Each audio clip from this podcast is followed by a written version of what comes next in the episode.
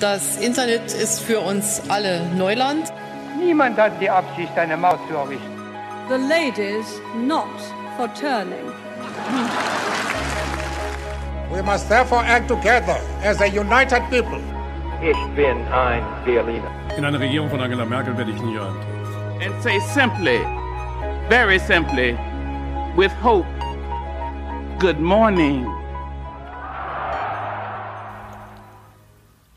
Hallo und herzlich willkommen zu Folge 17 von Politisiert, dem Jungpolitik-Podcast mit meiner Mitpodcasterin Samantha Joe Klug. Und dem bezaubernden Leonard Wolf.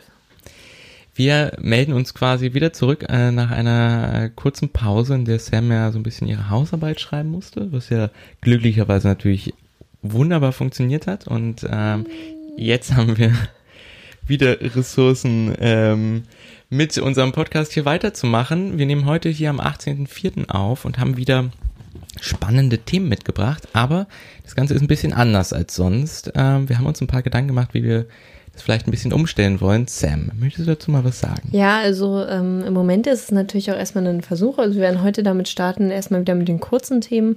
Ähm, jeder hat ein Thema mitgebracht und anstatt danach nochmal zwei längere Themen zu haben, haben wir uns im Vorhinein abgesprochen. Also vorher ist es ja auch immer so gewesen, wir hatten gar keine Ahnung, welche Themen der andere mitbringt. Mhm. Ähm, und jetzt ist es eben so, dass wir zumindest bei dem längeren Thema Bescheid wussten und uns da letzte Woche darauf geeinigt haben. Und zwar wird es da diese Woche ähm, zum Thema BAföG ein bisschen mehr zu geben. Und wir dachten, so können wir vielleicht ein bisschen intensiver darüber reden und vielleicht auch diskutieren an dem einen oder anderen Punkt, je nachdem, ob sich das anbietet. Ähm, und genau, mal schauen, ob das heute so aufgeht. Aber zuerst fange ich ja wieder an mit einem kurzen Thema. Da soll es diesmal äh, um den Alkoholkonsum gehen äh, in Deutschland. Und dann folgt Leo mit seinem kurzen Thema. Genau, äh, der Wikileaks-Gründer Julian Assange ist festgenommen worden, dass nachdem er sich jetzt einige Jahre in der Botschaft Ecuadors in London aufgehalten hat, was genau denn daran so spannend womöglich ist, das möchte ich mal kurz betrachten. Genau, und dann abschließend eben äh, die Diskussion ums BAföG, um auch ein bisschen die Vorstellung des Reformvorschlages und was wir da so vielleicht als bessere Alternative betrachten würden oder wie man unserer Meinung nach äh, sinnvollere Verbesserungen vornehmen könnte. Aber gut, bevor wir dazu kommen, fange ich erstmal an mit dem ähm, kurzen Thema. Ich habe mir nämlich ähm, zum Anlass genommen, die Veröffentlichung der deutschen Hauptstelle für äh, Suchtfragen. Ähm, die haben das Jahrbuch Sucht 2019 veröffentlicht, in dem es eben bis zum Jahr 2017 sozusagen eine Aufschlüsselung über das ähm, Drogen- und Suchtverhalten äh, von in Deutschland lebenden Personen geht. Und ähm, dabei möchte ich mich im Konkreten auf Alkohol jetzt äh, im kommenden spezialisieren. Das ist natürlich sonst ein riesiger Themenkomplex über illegale Drogen wie Cannabis ähm, bis hin zu äh, Spielsucht. Also all sowas ist dort in diesem Bericht mit zu finden. Wer da Interesse hat, kann sich natürlich das auch nochmal anschauen. Und äh, zum Thema Alkoholkonsum ist zum einen zu sagen, dass es einen leichten Rückgang gibt gegenüber dem Vorjahr, also jetzt äh, immer bezogen auch 2017. Ähm, allerdings ist dieser wirklich sehr gering. Bei Spirituosen, Wein und Bier ähm, sind es lediglich gut drei Liter, die es weniger sind. Und das ist halt eigentlich alles auf einen äh, kleinen Rückgang von Bier sozusagen ähm, zurückzuführen, weil Wein und Spirituosen eigentlich schon seit Jahren konstant sind. Und äh, bei Bier gab es mal äh, von den 80er Jahren bis 2010 sozusagen einen großen Rückgang und dann ist es auch ungefähr auf konstantem Niveau. Und man muss sagen, dass Alkohol ja immer noch eine der Drogen ist, die sehr gesellschaftlich anerkannt sind und es, wo es auch durchaus normal ist, ähm, abends gesellig beisammen zu sitzen und äh, Alkohol zu konsumieren. Ähm, und dabei vergisst man sehr schnell, wie ich finde, was es bedeutet für ähm, Schäden einerseits gesundheitlich, was damit einhergehen kann, also wie viele Fälle auch von, äh, also Todesfälle es gibt, die durch starken Alkoholkonsum und teilweise im Verbund mit Zigarettenkonsum ähm, zustande kommen und auch was dadurch dann äh, neben diesen gesundheitlichen Schäden auch für ein volkswirtschaftlicher Schaden entsteht. Und wenn man sich nun anguckt, äh, ich habe ja vorhin schon mal gesagt, wie viel ähm, Bier, Wein und Spirituosen in Deutschland ähm, verbraucht werden. Gemessen in reinen Alkohol bedeutet das ungefähr 11 Liter pro Kopf pro Jahr. Und das in den OECD-Durchschnitt gesetzt, ähm, ist Deutschland auf Platz 8, also schon sehr weit oben. Und da kann man sich ja jetzt schon überlegen, ob man da was gegen tun möchte, wie ich meine auch müsste. Diese Alkoholsteuer, die es natürlich gibt, äh, zu erhöhen beispielsweise und Alkoholkonsum einfach auch teurer zu machen. Also das würde halt vor allem junge Konsumenten und Konsumentinnen ähm, abschrecken, denn auch in dem Bericht wurde zum Beispiel veröffentlicht, dass äh, fast 22.000 Personen zwischen 10 und 20 Jahren stationär behandelt werden mussten im, ähm, im Jahr 2017 äh, aufgrund von erhöhtem Alkoholkonsum. Und das ist natürlich schon auch eine erschreckende Zahl, auch gerade in diesem jungen Bereich. Ähm, und insofern denke ich einerseits, dass man da die Steuer erhöhen müsste. Im Moment ist sie, um jetzt äh, nichts Falsches zu sagen, das wird immer pro Hektoliter sozusagen berechnet und für einen Hektoliter reinen Alkohol zahlt man 1300 Euro. Wer schon mal in skandinavischen Ländern beispielsweise Urlaub gemacht hat, weiß, dass Alkohol dort äh, nochmal einen ganz anderen ähm, Kostenpunkt hat. Und da, darum hat man eben auch regelmäßig in Deutschland eben Touristen, die dann äh, diese günstigen Preise beispielsweise ausnutzen. Und ähm, neben diesen höheren Preisen, die, denke ich, sinnvoll wären, ist natürlich auch nach wie vor Kampagnen, die ja schon gefahren werden, ähm, sind notwendig. Also diese ganz bekannten Can-Limit-Sachen. Aber auch äh, darüber nachzudenken, inwiefern denn ein Werbeverbot, was wir im Moment ähm, beim, beim Tabak stark, ähm, stark diskutieren, wo halt schon Werbung im Fernsehen zum Beispiel und im Radio verboten sind und noch auf Werbeflächen möglich. Und Deutschland auch das einzige Land ist in der EU, was äh, nach wie vor dahinter steht, ob man nicht auch bei Alkohol in diese Richtung geht und da Werbeverbote beispielsweise verschärft. Ähm, kann man sicherlich drüber diskutieren.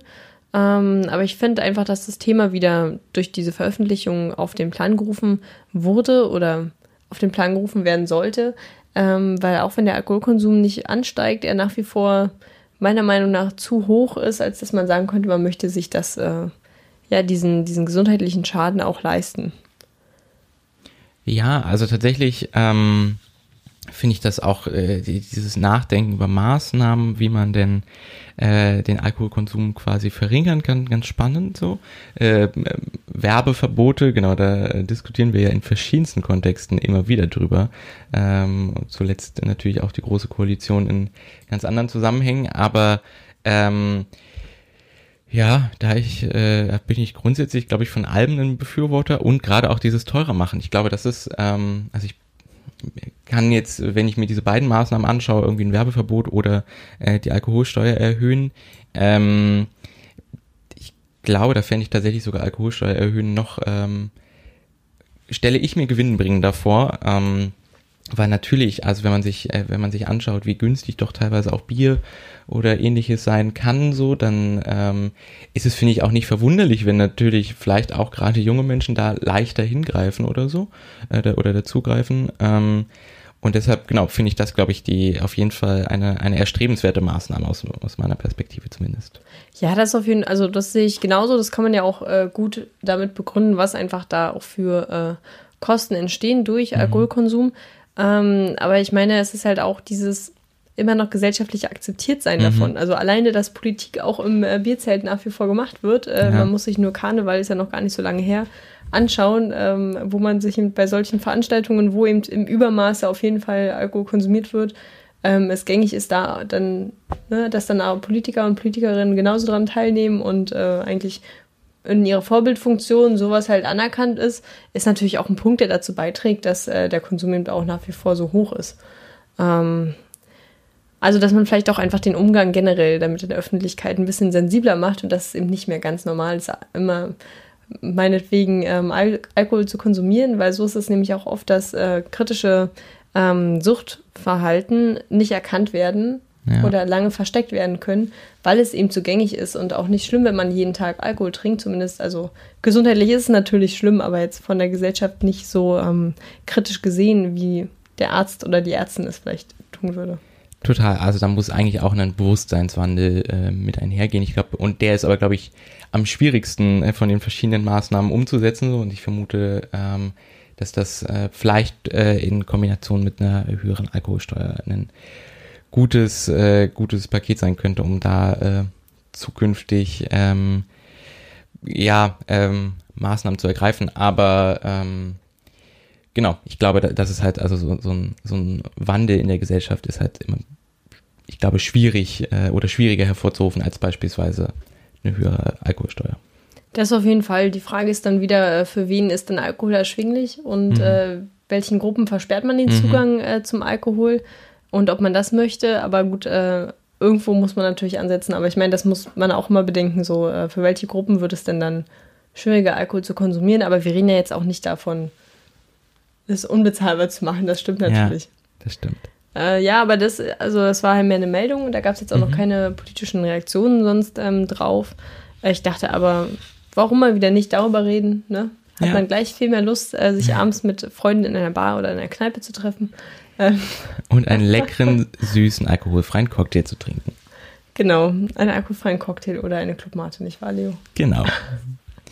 Schön, dann ähm, bist du fertig mit deinem ersten Thema. Genau, wie angekündigt war es auch kurz. genau. Dann ähm, kommen wir zu meinem ersten kleinen Thema, Julian Assange's Festnahme. Heute vor einer Woche, wir nehmen wie gesagt am 18.04.2019 auf, ist ähm, Wikileaks Mitbegründer Julian Assange festgenommen worden, der sich ja seit 2012 in der ecuadorianischen Botschaft in London aufgehalten hat. Und gegen den Australier liegt äh, unter anderem ein US-Auslieferungsersuchen vor. Und ähm, wie es jetzt dazu kam, dass er doch nach den äh, fast sieben Jahren, die er in dieser Botschaft sich befand, äh, festgenommen wurde, das hat damit zu tun, dass äh, die Regierung ähm, von Ecuador ihm das äh, diplomatische Asyl entzogen hat. Präsident äh, Lenin Moreno begründete die Aufhebung des Asyls unter anderem mit wiederholtem Fehlverhalten des äh, Wikileaks-Mitbegründers. Unter anderem äh, hat er gegen Auflagen verstoßen, dass er sich nicht in die inneren Angelegenheiten anderer Staaten einmischen soll oder dass ähm, er unerlaubte technische Ausrüstung installiert hat in der Botschaft und äh, Wachleute angegriffen hat und allgemein der tägliche Umgang mit ihm unhöflich und aggr- aggressiv gewesen sein sollte. Und ähm, deswegen hat Moreno quasi dieses äh, diplomatische Asyl aufgehoben und hat ähm, äh, aber mit der britischen Regierung, äh, die beziehungsweise deren Polizei ihn dann ja festgenommen hat in London, ähm, hat sich, also genau, ähm, Moreno hat sich von der britischen Regierung äh, garantieren lassen, ähm, dass äh, Julian Assange nicht äh, an ein Land ausgeliefert wird, in dem ihm Folter oder Todesstrafe drohen. Denn ähm, es gibt verschiedenste Länder, die gerade an Julian Assange so ein gewisses Interesse haben oder Interesse zumindest aus einer, aus einer Strafverfolgungsperspektive. Denn dieser ganze Fall ist auch wirklich komplex. Also zum einen hat jetzt ein Londoner Gericht festgestellt, dass Assange sich 2012 gegen Bewährungsauflagen verstoßen hat. Ähm, das heißt, da ist äh, Großbritannien tatsächlich hat ein, ein eigenes Interesse und wie da möglicherweise ein, ein Urteil aussehen könnte, wird wahrscheinlich Anfang Mai ähm, geklärt werden. Dann gibt es auch noch Schweden, die Interesse äh, an Assange haben. Da gab es ja 2012 einen Prozess wegen sexueller Nötigung und Vergewaltigung, der zwar inzwischen quasi zu den Akten gelegt wurde, aber wo es jetzt auch wieder den Antrag dazu gibt, äh, diesen, diese Untersuchung und diese, ähm, diesen Prozess wieder aufzunehmen. Ähm, das war auch damals einer der Gründe mit, weshalb sich äh, Assange dann in der ecuadorianischen Botschaft quasi ähm, Zuflucht gesucht hat.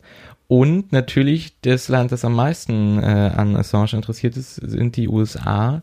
Ähm, die werfen ihm nämlich äh, eine Verschwörung mit der Whistleblowerin Chelsea Manning vor. Und zwar wird konkret Assange beschuldigt, ähm, Manning, die damals ähm, für das Militär in den USA gearbeitet hat, ähm, hat war eine Whistleblowerin, die verschiedenste ähm, Geheimdokumente vorrangig ähm, zum Irakkrieg äh, und Afghanistankrieg ähm, quasi geleakt hat oder an Wikileaks weitergegeben hat, damit die das dann veröffentlichen. Und Assange wird vorgeworfen, dass er Manning doch äh, geholfen hätte, das Passwort eines Computernetzwerks im Pentagon zu knacken. Und deshalb wird ihm da quasi diese Verschwörung vorgeworfen. Das US-Justizministerium sagt, ähm, wegen dieser Verschwörung drohen ihm eigentlich maximal fünf Jahre Haft. Allerdings ist es so, dass äh, seine Anwälte davon ausgehen, dass ähm, ihm eher bis zu 45 Jahre Haft drohen. Manning ist damals zu 35 Jahren Haft verurteilt worden. Ähm, und genau, man geht also davon aus, oder zumindest die Anwälte von Assange gehen davon aus, dass ähm, angenommen, äh, Assange würde jetzt in die USA ausgeliefert werden, ähm, es doch nicht nur bei diesem einen Prozess bleiben würde. Und das ist tatsächlich auch, ähm, dass sie damit vielleicht gar nicht so Unrecht haben, äh, hat sich tatsächlich heute Nacht noch ergeben. Ich habe mich, äh, also kurz nachdem ich eigentlich mit meiner Vorbereitung schon fertig war, hat CNN äh, mitgeteilt, dass sie vom äh, Department of Justice die Information erhalten haben, dass es tatsächlich gerade äh, ongoing criminal investigations noch gibt. Ähm, das heißt, da scheint tatsächlich nicht alles so sehr geklärt zu sein. Und ähm, so ein bisschen, ich finde diesen ganzen Umgang damit so sehr schwer. Also auch Julian Assange ist ja eine Person, die auch abgesehen von diesen konkreten ähm, Aktivitäten der Strafverfolgungsbehörden kritisch gesehen wird, stellenweise. Ähm, WikiLeaks ist äh, oder hat äh, eindeutig, äh, gerade auch mit den Veröffentlichungen rund um den äh, Irakkrieg, ähm, ein, ein, durchaus würden einige sagen, einen Dienst an der Öffentlichkeit getan, aber in den vergangenen Jahren hat es sich ja dann doch mehr zu so einer One-Man-Show rund um Julian Assange gewandelt und deshalb ist es auch immer ein bisschen, ich weiß nicht, bin ich so ein bisschen zwiegespalten, was meine Position zu, zu dieser ganzen äh, Angelegenheit angeht. Ja, also ähm, ich finde es halt auch sehr schwierig in der Situation. Also er als Person ist natürlich äh, sehr umstritten einfach mhm. auch. Ähm, ich, ich glaube total auch dem Botschafter, dass er im Umgang, also das war natürlich nicht der Hauptgrund, aber ja. da muss man natürlich, äh, gehe ich auf jeden Fall mit, dass er da kritisch zu sehen ist. Ich finde eine Auslieferung an die USA ähm, auf keinen Fall als eine äh, Option an, mhm. weil ich halt da auch der Meinung bin, dass für die Dinge, für die er da belangt werden sollte, dass, ähm, dass eben eigentlich das, das Leaken von äh, eben Kriegsverbrechen auch und ähm, Informationen diesbezüglich nicht kriminalisiert werden sollte oder ähm, das nicht sein mhm. soll. Also es sollte nicht so sein. Und ähm, was zum Beispiel das schwedische Interesse angeht, wo er jetzt aber kein, ähm, oder ich weiß gar nicht, liegt da auch ein Auslieferungsersuch äh, tatsächlich vor? Also ich weiß ja, dass da auch noch ähm, mhm. einige Fälle des äh, sexuellen Missbrauchs ähm, vorliegen, also einige. Ich kann es dir gerade nicht hundertprozentig sagen, da aber eigentlich dieser Prozess quasi schon äh, wieder bei den Akten ist und jetzt, wie gesagt, erst, erst den Gedanken gibt, das Ganze wieder neu aufzurollen, glaube ich mhm. nicht, dass gerade ein aktives Auslieferungs... Okay, weil da wusste ich halt auch nicht, da gibt es ja auch ähm, nicht nur diesen einen Fall, sondern gibt es ja auch mehrere Vorwürfe mhm. gegen ihn, ähm, dass bei sowas natürlich äh, ganz klar dem nachgegangen werden muss, da bin ich absolut der Meinung. Ich glaube halt aber eine Auslieferung eben an die USA ähm, für also das Falscheste, was man machen könnte in der Situation. Mhm. Ähm, es macht es natürlich nicht leichter, in ihn als Person oder als Persönlichkeit, ähm, die er ja nun mal verkörpert, in der Situation dann zu bewerten. Aber ich finde, unabhängig davon, wer dahinter steht, für die Dinge, die äh, Wikileaks eben auch geleistet hat, sollte er dann nicht belangt werden. Und darum finde ich, dass Deutschland sich da auch in dem Punkt auf jeden Fall hinter ihn stellen sollte.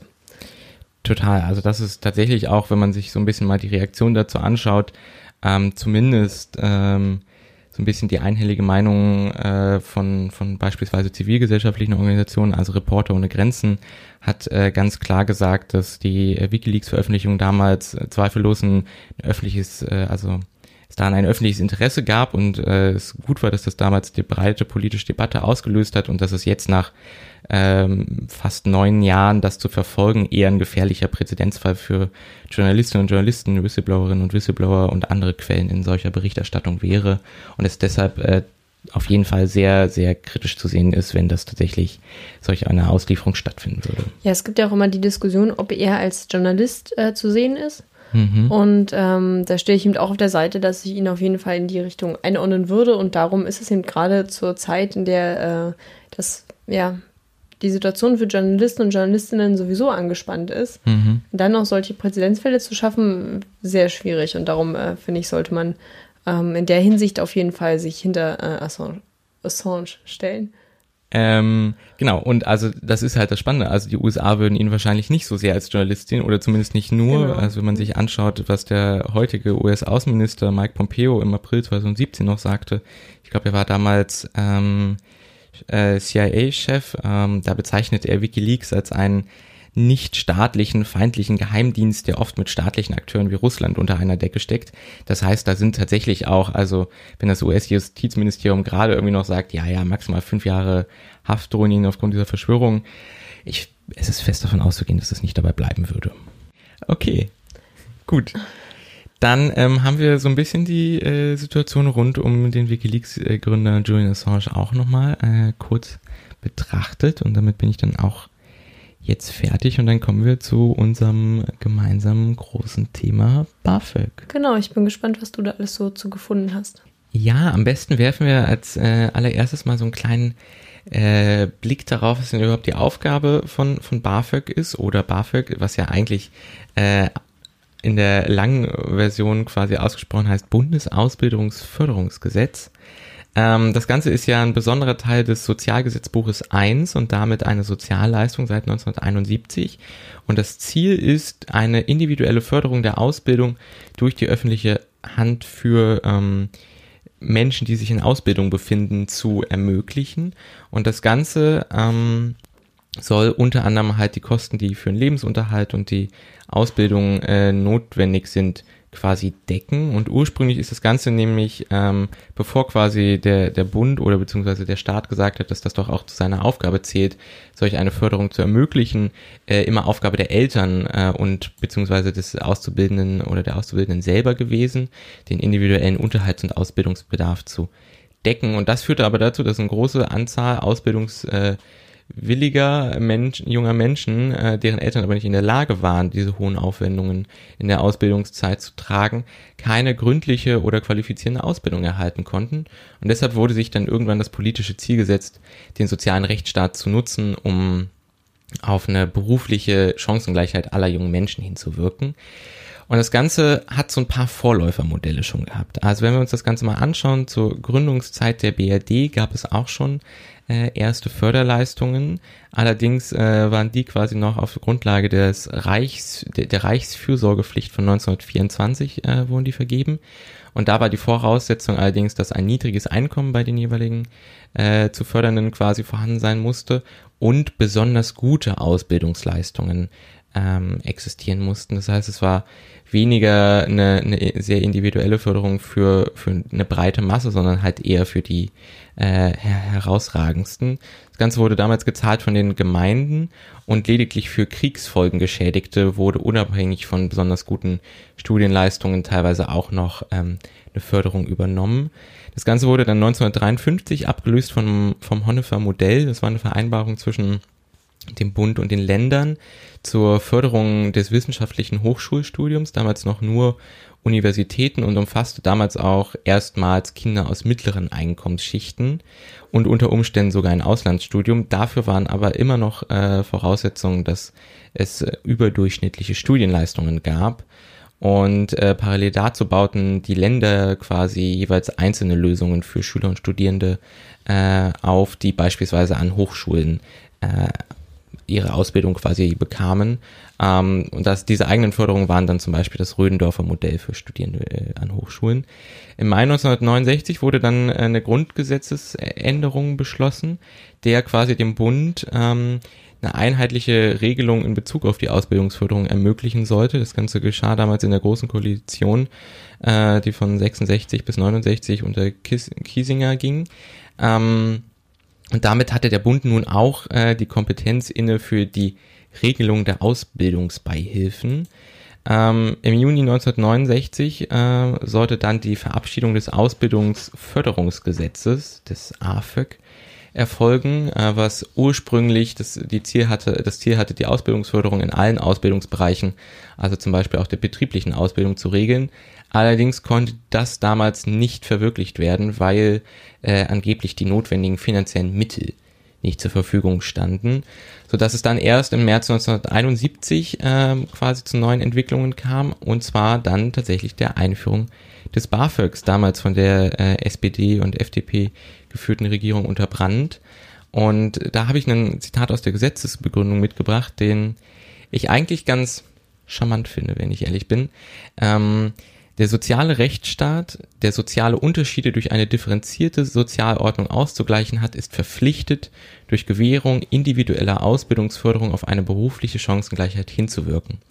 Das ist also zumindest so ein bisschen das politische Ziel, was man sich dahinter, dem man sich vermeintlich verschrieben hat oder das man zumindest so formuliert hat. Allerdings muss man gleichzeitig auch betrachten, dass es damals von der Industrie auch ähm, einen großen Bedarf an äh, hoch ausgebildeten Spitzenkräften gab und die mussten halt irgendwie produziert werden und auch dafür war natürlich das BAföG eine Lösung. Man sprach damals dann viel von Aktivierung der Bildungsreserven aus Familien mit niedrigen oder mittleren Einkommen. Und damit war aber trotzdem alles in allem äh, erstmals das individuelle Recht auf familienabhängige Ausbildungsförderung gegeben. Und ähm, damals war es noch, äh, genau, 1972, also ein Jahr nachdem das Ganze eingeführt wurde, wurden 44,6 Prozent der Studierenden dann durch BAföG gefördert. In den 70er Jahren ähm, vergrößerte sich dann äh, der Kreis der Anspruchsberechtigten, so dass beispielsweise dann auch Schülerinnen äh, und Schüler und Auszubildende mit abgedeckt wurden. Und alle zwei, man verständigte sich darauf, dass alle zwei Jahre eine Überprüfung der Bedarfssätze stattfinden sollte.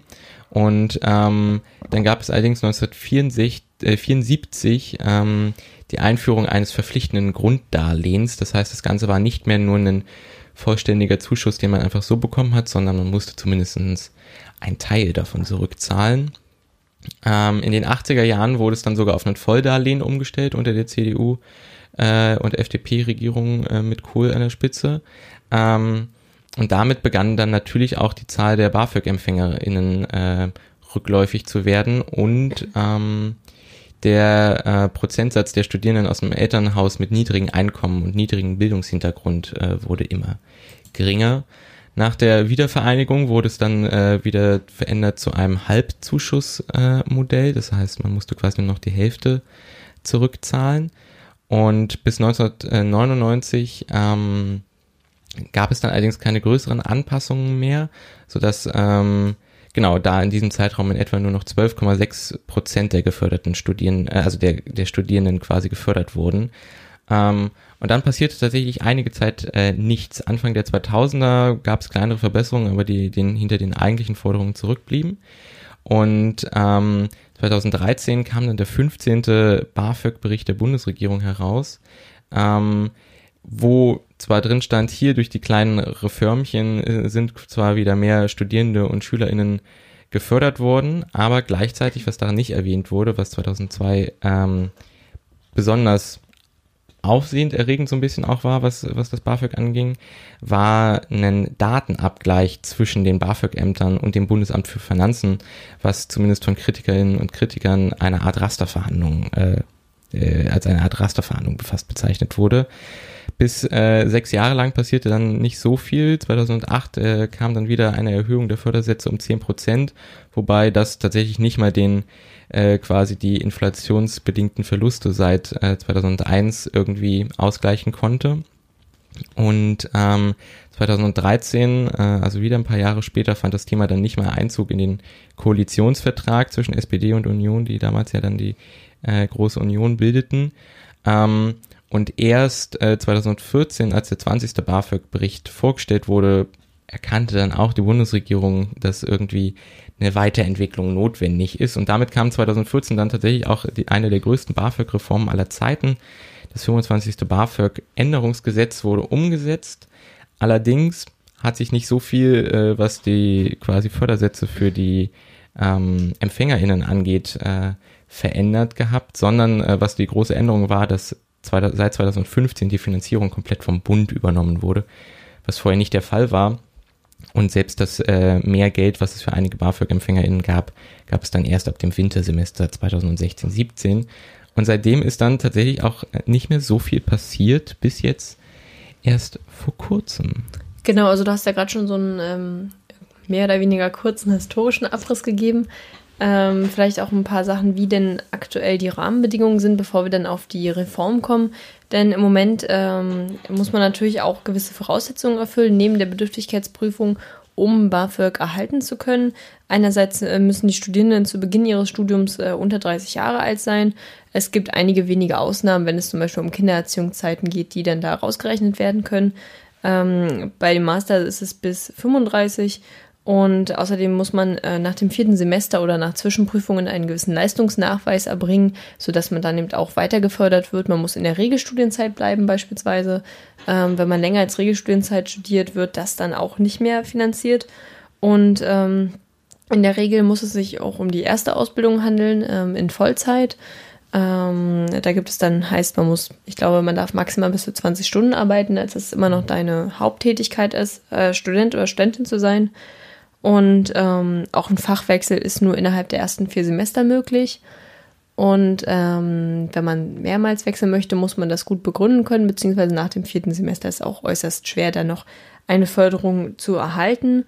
Und man darf auch nur einen eigenen Nebenjob haben bis zu ähm, 450 Euro monatlich, sodass es dann nicht angerechnet wird. Genauso wird Vermögen im Moment, ähm, was über 7500 Euro sind, ähm, auch mit angerechnet. Das heißt, dann würde man auch weniger oder gar kein BAföG bekommen. Ähm, genau, im Moment ist der Grundsatz höchstens äh, 650 Euro pro Monat. Ähm, es ist noch möglich, dass dort für die Krankenversicherung und Pflegeversicherung Geld hinzukommt, sodass man dann bei 735 Euro im Monat wäre. Und ähm, vor allem daran möchte jetzt äh, die neue Reform anknüpfen. Also es geht vor allem um eine Erhöhung erstmal der Sätze äh, um eben auch diesen allein den Inflationsausgleich leisten zu können. Denn wir haben ja gerade schon gehört, es gab davor eine Zeit, wo sehr lange nichts passiert ist. Und da soll man jetzt ähm, in mehreren Stufen bis 2020 auf 850 Euro kommen. Man möchte also vor allem auch zum Beispiel auf gestiegene Mietpreise eingehen. Da sagt aber ähm, Karliczek auch ganz klar, dass das eigentlich auch Aufgabe der Länder ist, die Wohnungen bereitzustellen. Also sie möchte ja hier den Wohnungsbetrag ähm, erhöhen von, ich weiß nicht, hast du die Zahl gerade? Von, ähm, von ja. 250 auf 325 Euro. Vollkommen richtig. Ähm, da war ich jetzt doch noch eine Sekunde schneller. Äh, was natürlich immer noch in, in vielen Städten äh, sehr weltfremd ist ähm, oder immer noch wesentlich zu niedrig, würde ich behaupten. Äh, da ist dann auch die Diskussion, ja gut, dann müssen die Studierenden eben nach Greifswald gehen, was ich halt sehr fraglich finde, weil es natürlich auch eingreift in das Grundrecht auf eine ähm, freie Berufswahl und zu sagen, okay, wenn, es, wenn ihr es euch nicht leisten könnt, da zu ähm, leben, dürft ihr da nicht studieren, ist natürlich eine höchst fragliche Aussage, ähm, die auch von einigen Seiten kommt. Aber genau diese Wohngelderhöhung ist da vor allem mit einbegriffen. Und da möchte sie eben auch zum Beispiel bei der Rückzahlung ähm, ein paar Veränderungen vornehmen. Im Moment ist es so, dass die Hälfte als ähm, zinsfreies Darlehen sozusagen zurückgezahlt werden muss. Die andere Hälfte wird dann erlassen und maximal kann man 10.000 Euro Schulden ähm, aufbauen sozusagen. Und es gibt auch immer einen Aufschub, wenn man nach dem Studium das noch nicht direkt zurückzahlen kann, kann man das sozusagen auch äh, noch schieben.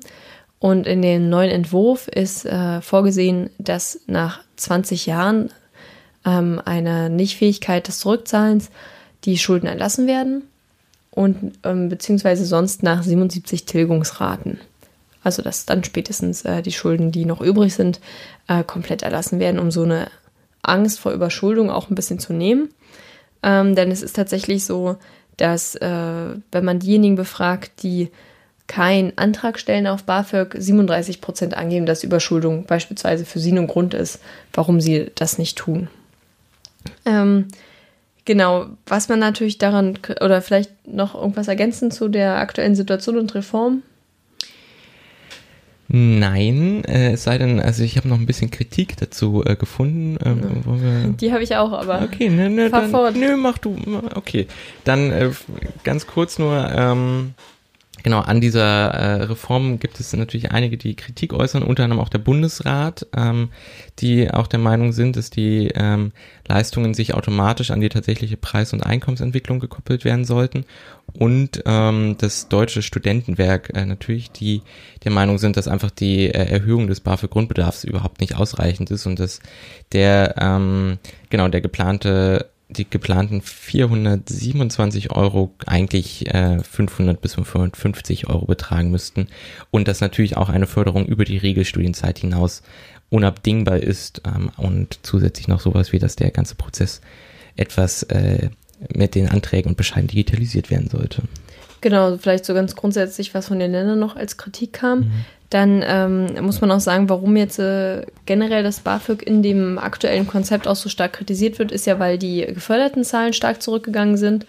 Ähm, man hat also zum Beispiel 2012, also ähm, jetzt agiert man mit Zahlen von 2017, fünf Jahre Unterschied. 2012 hatte man noch ähm, rund 300 Schüler und Schülerinnen, die gefördert wurden und 670.000, ähm, also man hatte 308.000 Schülerinnen und Schülern, die gefördert wurden, plus zusätzliche 670.000 Studierende. Und jetzt, fünf Jahre später, 2017, ähm, hat sich die Zahl der Studierenden auf 500, also rund 560.000 ähm, reduziert und bei den Schülerinnen und Schülern auf 225.000 äh, gerundet natürlich.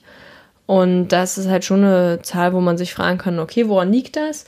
Ähm, das, das Ministerium, das BMBF, äh, sagt nun, das liegt vor allem daran, dass es eine so gute wirtschaftliche Entwicklung gab. Und darum wollen sie eben auch ähm, zum Beispiel den, den Betrag, ab dem man BAföG bekommt, also ähm, den Einkommensfreibetrag der Eltern oder eben Einkommenspflichtigen, das kann auch der Ehepartner beispielsweise sein, ähm, wollen sie erhöhen, also dass eben mehr Menschen in diese Förderung fallen. Äh, ich finde, das ist aber nur so eine halbe Wahrheit, denn wenn man sich die Zahlen des Studentenwerkes anschaut, ähm, so fallen überhaupt vor dieser Bedürftigkeitsprüfung schon nur 63 Prozent der Studierenden überhaupt in die Formalien, also dass sie in der Regelstudienzeit sind, ähm, die Altersbegrenzung, dass es ein Vollzeitstudium ist. Also da gibt es auch noch andere Sachen, die äh, eine Hürde darstellen. Ähm, dann ist zum Beispiel auch, dass das Kindergeld nur bis 25 gezahlt wird. Das heißt, da steht, steht dann ab 26 nochmal ein anderer wirtschaftlicher Druck bei äh, Studierenden. Und wir wissen ja alle auch, dass die we- allerwenigsten in Regelstudienzeit das Studium beenden und dann mit 25 äh, fertig sind mit allen möglichen Stufen, bis wohin sie auch immer gehen wollen. Also da ist schon eine, eine Kritik auch daran, dass diese, diese Formalien vor dieser Bedürftigkeitsprüfung schon äh, ein Problem sind. Ähm, ja, ich finde, ähm, also um jetzt nochmal ganz kurz von dieser äh, Kritik, also genau, das natürlich äh, beispielsweise sowas wie Regelstudienzeit, ich finde das vollkommen absurd, also dass, dass darüber hinaus äh, nicht wirklich finanziert wird, ähm, aber auch diese ganzen Formalien, also zumermaßen, ähm, vielleicht um kurz den Einblick äh, zu geben, wir beide studieren ja auch und ich äh, bekomme kein BAföG und ich habe zumermaßen mich damit mal versucht zu beschäftigen und glaube, ich könnte tatsächlich gerade gar nicht sagen, ob ich nach den Kriterien des BAföGs ähm, denn ein Vollzeitstudium leiste oder nicht. Ähm, und gleichzeitig weiß ich auch, dass ich das nicht in Regelstudienzeit äh, schaffen würde. So, das heißt, äh, da würde es zumindest bei mir auf jeden Fall auch schon scheitern. Und dann wundert es mich aber tatsächlich auch nicht. Ich fand die Zahlen äh, ganz schön äh, krass, wenn man sich das mal anschaut, dass irgendwie 72, 1972 wurden 44,6 Prozent der Studierenden durch BAföG gefördert und jetzt sind wir bei knapp 13 Prozent. Also, dass jetzt auch nur mit einer besseren wirtschaftlichen Lage zu begründen ist, mm, kann man kritisch sehen, würde ich sagen. Ja, also das ist natürlich auch äh, von der Politik die Frage, okay, wen wollte man fördern? Also man hätte Ja. dieser Entwicklung natürlich auch frühzeitig entgegenwirken können. Und man muss sagen, dass, also grundsätzlich finde ich es natürlich sehr gut, dass man äh, solche Dinge wie ähm, BAföG hat hier in Deutschland. Ähm, ob es nun elternunabhängig sein sollte, darüber können wir auch gleich nochmal reden.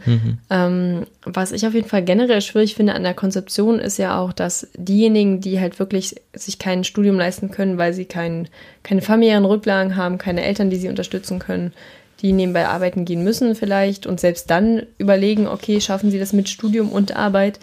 Ähm, also diese klassischen, ähm, ja, ich sage jetzt mal Arbeiterkinder, da gibt es ja auch ähm, ein, die, also Arbeiterkinder e.V., die sich für die Unterstützung solcher Personen ähm, eben einsetzen und die sagen eben auch, dass BAföG oft viel zu spät kommt. Also äh, wenn man durch den Antrag durch ist, ist man meist schon mitten im Semester, äh, musste die Semestergebühren schon bezahlen, die halt auch überhaupt nicht berücksichtigt sind. Ähm, dann sind es vielleicht Umzugskosten etc. Also da gibt es auch noch ganz andere Hürden. Und ähm, auch da müsste man eigentlich rangehen. Also wenn man wirklich mit den BAföGs auch erreichen möchte, äh, ein Stück weit dazu beizutragen, dass eben auch Leute aus Nicht-Akademiker-Haushalten ähm, studieren können. Und das leistet BAföG im Moment meiner Meinung nach weniger. Und wenn auch gesagt wird, dass sich die Einkommensentwicklung ähm, so zum Positiven verändert hat und das deswegen der Fall ist, müsste man ja auch sagen, dass dieses Problem im Moment eigentlich nur die Mittelschicht bzw. die untere Mittelschicht betrifft, die eben gerade aus der Förderung rausfallen. Aber man könnte trotzdem nicht sagen, dass BAföG in der aktuellen Konzeption dazu beiträgt, Bildungsgerechtigkeit tatsächlich zu ermöglichen, weil eben diese anderen Rahmenbedingungen, die ich gerade eben beispielsweise auch angesprochen habe, ähm, nach wie vor nicht gegeben sind. Also auch da müsste man äh, natürlich rangehen. Ich stimme dir da selbstverständlich grundsätzlich vollkommen bei allem zu. Ähm, und weil du vorhin ja auch ein bisschen was zur Geschichte erzählt hast, Ja. äh, hast du ja auch gesagt, dass äh, bei der Einführung natürlich auch begründet wurde, man möchte auf die, ähm, auf die Bildungsreserve natürlich äh, eingehen. Ja. Und ich finde auch spannend, dass es natürlich auch heute wieder die Diskussion ist, dass äh, begründet wird, dass wir in einem kompetitiven System leben.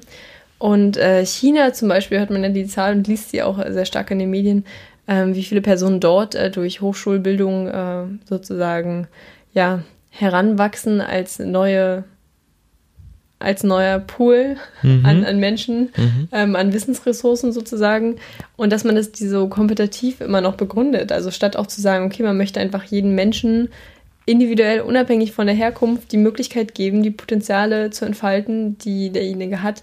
Nein, wir müssen es natürlich in unserem System äh, damit begründen, dass man so die wirtschaftliche Leistungsfähigkeit Deutschlands stärken kann. Das finde ich ja auch äh, schon wieder einfach nur interessant, äh, so zu sehen in der Berichterstattung. Ähm, aber gut ist natürlich auch wenig verwunderlich. Ja, nee, also leider verwundert das wirklich nicht. Ähm, genau, und ich sehe das, finde das genauso problematisch wie du. Ähm, aber ich würde auch vollkommen mitgehen, dass das sich wahrscheinlich seit äh, 71 zumindest nicht so stark verändert hat, der Gedanke, der damit dahinter steht. Ja, und da wir gerade bei dem Gedanken sind, äh, habe ich ja vorhin schon angesprochen, dass die FDP auch ein Konzept vorgelegt hat. Ja. Ähm, und zwar möchte die FDP, ich kann es ja kurz mal umreißen, ähm, ein Modell, also präferiert ein Modell, bei dem es unterschiedliche Körbe gibt. Einerseits ein elternunabhängiges BAföG von 200 Euro. Dann ähm, die Möglichkeit, weitere 200 Euro zu erhalten, wenn man sich ähm, zum Beispiel ehrenamtlich engagiert oder wenn man einen Verdienst hat äh, nebenbei sozusagen, also das Engagement neben dem Studium gefördert wird. Und dann noch äh, die Option auf ein Darlehen. Äh, so habe ich das jetzt verstanden. Da würde mich mal interessieren, wie, äh, wie du das findest. Ähm, also grundsätzlich finde ich den, also besonders positiv äh, fällt mir natürlich der Gedanke auf, hier auch ehrenamtliches Engagement zu fördern, äh, tatsächlich konkret finanziell auch zu fördern. Also nicht nur ehrenamtliches, ich glaube, da geht es generell um soziales Engagement. Aber Okay, ja, also um, genau, oder ähm, wenn man sich quasi, ich würde sagen, für die Gesellschaft einbringt, vielleicht äh, pass, passt das von der Formulierung hier besser. Äh, genau, ich glaube, ich bin davon ein sehr großer Fan, also gerade ähm, junge Menschen, die sich, äh, die sich äh, engagieren wollen, die sich für ihre Gesellschaft einsetzen wollen, wird äh, leider viel zu häufig da tatsächlich, ähm, ich würde sagen, es nicht, äh, nicht, nicht gerade leicht gemacht, ähm, also aus einem ganz anderen Kontext, aber wenn man sich so ein bisschen die Freiwilligendienste anschaut, wo es äh, auch immer riesengroße Schwierigkeiten gibt, weil das meistens auch nur ähm, Menschen aus eher privilegierteren Schichten machen können, weil 300 Euro Taschengeld bei einer äh, Vollzeitaktivität, also bei acht, irgendwie 38 oder 40 Wochenstunden, das kann sich halt auch nicht jede Person leisten. Ähm, genau, das aber nur als kurzer Exkurs. Genau, deshalb finde ich grundsätzlich ähm, Engagement für, für die Gesellschaft äh, da auch mit zu berücksichtigen äh, eine unfassbar gute Idee, die ich äh, sehr begrüße. Ähm, ja, finde ich äh, spannend, weil ich finde es eher schwierig, diese 200 Euro, Ja. die äh, nach sozialem Engagement äh, verliehen werden sollen. Einerseits frage ich mich, äh, also klar, die FDP sieht es eben als ein, einer dieser typischen Leistungsanreize, ähm, wo ich wieder frage, was denn da unterstellt wird. Also ich meine, Studierende, die sich neben dem Studium nicht engagieren, werden das äh, sicherlich auch tun, weil eben ein Studium auch unterschiedliches Zeitpensum erfordert. Und wenn jemand eben einen Plan hat, wo er von 8 bis 18 Uhr in der Uni ist, ist es natürlich schwieriger, ist was nebenbei zu machen, ähm, als wenn man Politikwissenschaften studiert und eben doch äh, mehr Freizeitmöglichkeiten hat, zum Beispiel ähm, um einen Nebenverdienst zu haben etc. Also da finde ich einmal schon dieses Narrativ, was unterstellt wird, irgendwie äh, ein bisschen fraglich. Und dann, wenn man sich gerade fragt, okay, was für Personen engagieren sich dann nebenbei, haben, also haben die Möglichkeit, das zu machen. Und äh, gerade wenn man neu im Studium ankommt, ähm, ist man natürlich auch in der Regel mehr davon überfordert, wenn man keine Familie hat, die einen zum Beispiel erklären kann, wie das so funktioniert. Und dann kriegt man eben diese 200 Euro nicht. Also ich finde, ich finde es ein sehr seltsames Konzept. Ähm, ich sehe aber zum Beispiel, also Sie haben ja diese anderen 200 Euro elternunabhängig. Ich finde, darüber kann man durchaus sprechen. Da muss man sich dann fragen, was möchte man durch das BAföG dann erreichen? Also soll es dann noch, hat es dann noch diesen Ausspruch, ähm, diesen Anspruch der ähm, Chancengleichheit, also dass man versucht wirklich sozial Benachteiligte zu fördern und da ist es dann eine generelle Förderung von Studierenden, Mhm. weil dann finde ich es sehr begrüßenswert, weil es gibt natürlich dann auch diejenigen, ähm, da wird man dann vor die Wahl gestellt, naja, sie kriegen kein BAföG, ihre Eltern wollen ihnen kein Geld geben, dann verklagen sie doch ihre Eltern. Ich glaube, da wissen wir, äh, kann sich jeder vorstellen, wie absurd das ist ähm, und wie groß die Hürde, das zu tun. Äh, und für die würde es natürlich das Problem lösen, aber dann kommen wir halt irgendwie zu einem anderen Modell oder zu einem anderen Ziel, sage ich mal. Ja, ich äh, kann deine Kritik, die ich äh, also zu diesem äh, Engagement-Teil quasi, ähm, ich kann die grundsätzlich schon nachvollziehen. Ich glaube, also äh, wie ich, wie ich ja gerade klar machte, bin ich da, finde ich das eher grundsätzlich eine gute Idee. Ich äh, sehe aber gleichzeitig auch, dass das ähm, auch von der Umsetzung her unfassbar schwierig ist. Also das, das erlebt man ganz häufig auch, wenn es um äh, Anerkennungskultur von, von, ähm, von zivilgesellschaftlichem oder gesellschaftlichem Engagement angeht, dass das häufig auch stark mit so starren Vorstellungen, wie denn Engagement auszusehen hat, äh, einhergeht. Und ich glaube, da ist auch ein, also ich glaube, damit finde ich, kann dieser Teil auch stehen und fallen. Also ähm, es, Engagement muss halt nicht nur sein, äh, man ist bei der äh, freiwilligen Jugendfeuerwehr irgendwie mit engagiert, sondern kann halt auch einfach sein, dass du in deiner Nachbarschaft aktiv bist und ähm, irgendwie da Menschen hilfst. So. Und das ist natürlich schwer in sowas immer abzubilden, aber ich glaube, wenn man da sich versuchen würde, ähm, Mühe zu geben, tatsächlich diverse Engagementformen irgendwie äh, mit einzubeziehen, dann fände ich das, glaube ich, trotzdem äh, grundsätzlich keine äh, eine, eine gute Idee. Ja, also es geht ja auch neben, äh, also ich so in der Nachbarschaft engagieren, glaube ich, ist schon wieder schwierig. Aber zum Beispiel auch nebenbei arbeiten gehen würde da ja zählen. Also es soll halt Mhm. wirklich ein Leistungsanreiz Ja. sein für Leistungen neben dem Studium. Ähm, wie gesagt, ich glaube, mich stört schon dieses ganz Grundsätzliche, was die FDP da unterstellt, sozusagen. Mhm. Ich, ich, ich, das unterstelle ich Ihnen jetzt. Mhm. Ähm, man müsste den äh, Studierenden motivieren, nebenbei was zu machen, weil sonst macht er das ja nicht. Er würde es ja nur tun wegen des Geldanreizes. Und äh, Mhm, mhm. Das finde ich dann schon wieder ein bisschen schwieriger, aber ähm, gut, ich glaube auch nicht, dass das Konzept irgendwie große Wellen machen wird. Ich fand nur äh, generell interessant, was du dazu sagst, auch mit den elternunabhängigen Beitrag. Ähm, genau. ja. Ja, äh, gibt es von deiner Seite aus noch was zu sagen zum BAföG? Nö, ich würde nicht sagen. Ähm, ich glaube, wir haben äh, irgendwie gut mal einen kleinen äh, Überblick über das ganze Thema geschaffen. Ähm, ich glaube, ich habe nichts mehr zu ergänzen. Sehr schön, dann können wir auch schon zu unserer kurzen Zusammenfassung kommen, was wir äh, heute besprochen haben. Ja, ähm, du hast äh, angefangen und zwar äh, mit aktuellen Zahlen zum äh, Alkoholkonsum, äh, die jetzt vor kurzem vorgestellt wurden. Und wir haben uns so ein paar Gedanken darüber gemacht, wie man denn beispielsweise ähm, da äh, das, äh, das Thema politisch oder gesellschaftlich zukünftig äh, betrachten könnte oder was für Maßnahmen vielleicht möglich wären, um Alkoholkonsum ähm, rückläufiger zu gestalten. Und da war ein Gedanke, es muss irgendwie so ein ja, es muss ein, das Bild äh, von Alkohol muss sich wandeln und es darf nicht mehr das irgendwie das Feierabendbier sein oder sollte im Idealfall nicht mehr so sehr. Und aber gleichzeitig eine andere äh, Maßnahme könnte sein, äh, Alkohol auch einfach teurer zu machen durch die Erhöhung der Alkoholsteuer. Genau, dann hast du äh, die Festnahme von Julian Assange ins Gespräch gebracht und wir haben uns eigentlich so ein bisschen dafür ausgesprochen, dass wir ähm, es schwierig finden, ihn an die USA auszuliefern, beziehungsweise dort einen Präzedenzfall zu schaffen, auch im Hinblick auf die Situation anderer Journalisten und Journalistinnen, ihn aber durchaus auch als Person äh, natürlich kritisch sehen. Ja, und dann haben wir zuletzt gemeinsam über BAföG gesprochen. Ähm, Ja, genau. Wir, äh, äh, über den Reformvorschlag waren uns ein bisschen uneinig äh, bei dem, ähm, ja, bei den Ideen der FDP. Mhm. Haben aber, glaube ich, ganz gut auch herausgearbeitet, was den anderen jeweils daran stört, was uns am jetzigen BAföG vielleicht auch äh, noch nicht ganz so gut gefällt und warum die Reform eigentlich nicht weit genug greift. Ja, ich würde sagen, das haben wir gut gemacht. haben wir unser neues Konzept, äh, zumindest finde ich in einem ersten Versuch ganz gut umgesetzt. Mal schauen, wie das so noch weiter läuft. Ähm, und damit sind wir dann ja jetzt aber tatsächlich auch schon wieder am Ende äh, der Folge 17 von Politisiert Mit Leonard Wolf. und Samantha Joe Klug. Und wir hören uns beim nächsten Mal. Tschüss. Tschüss.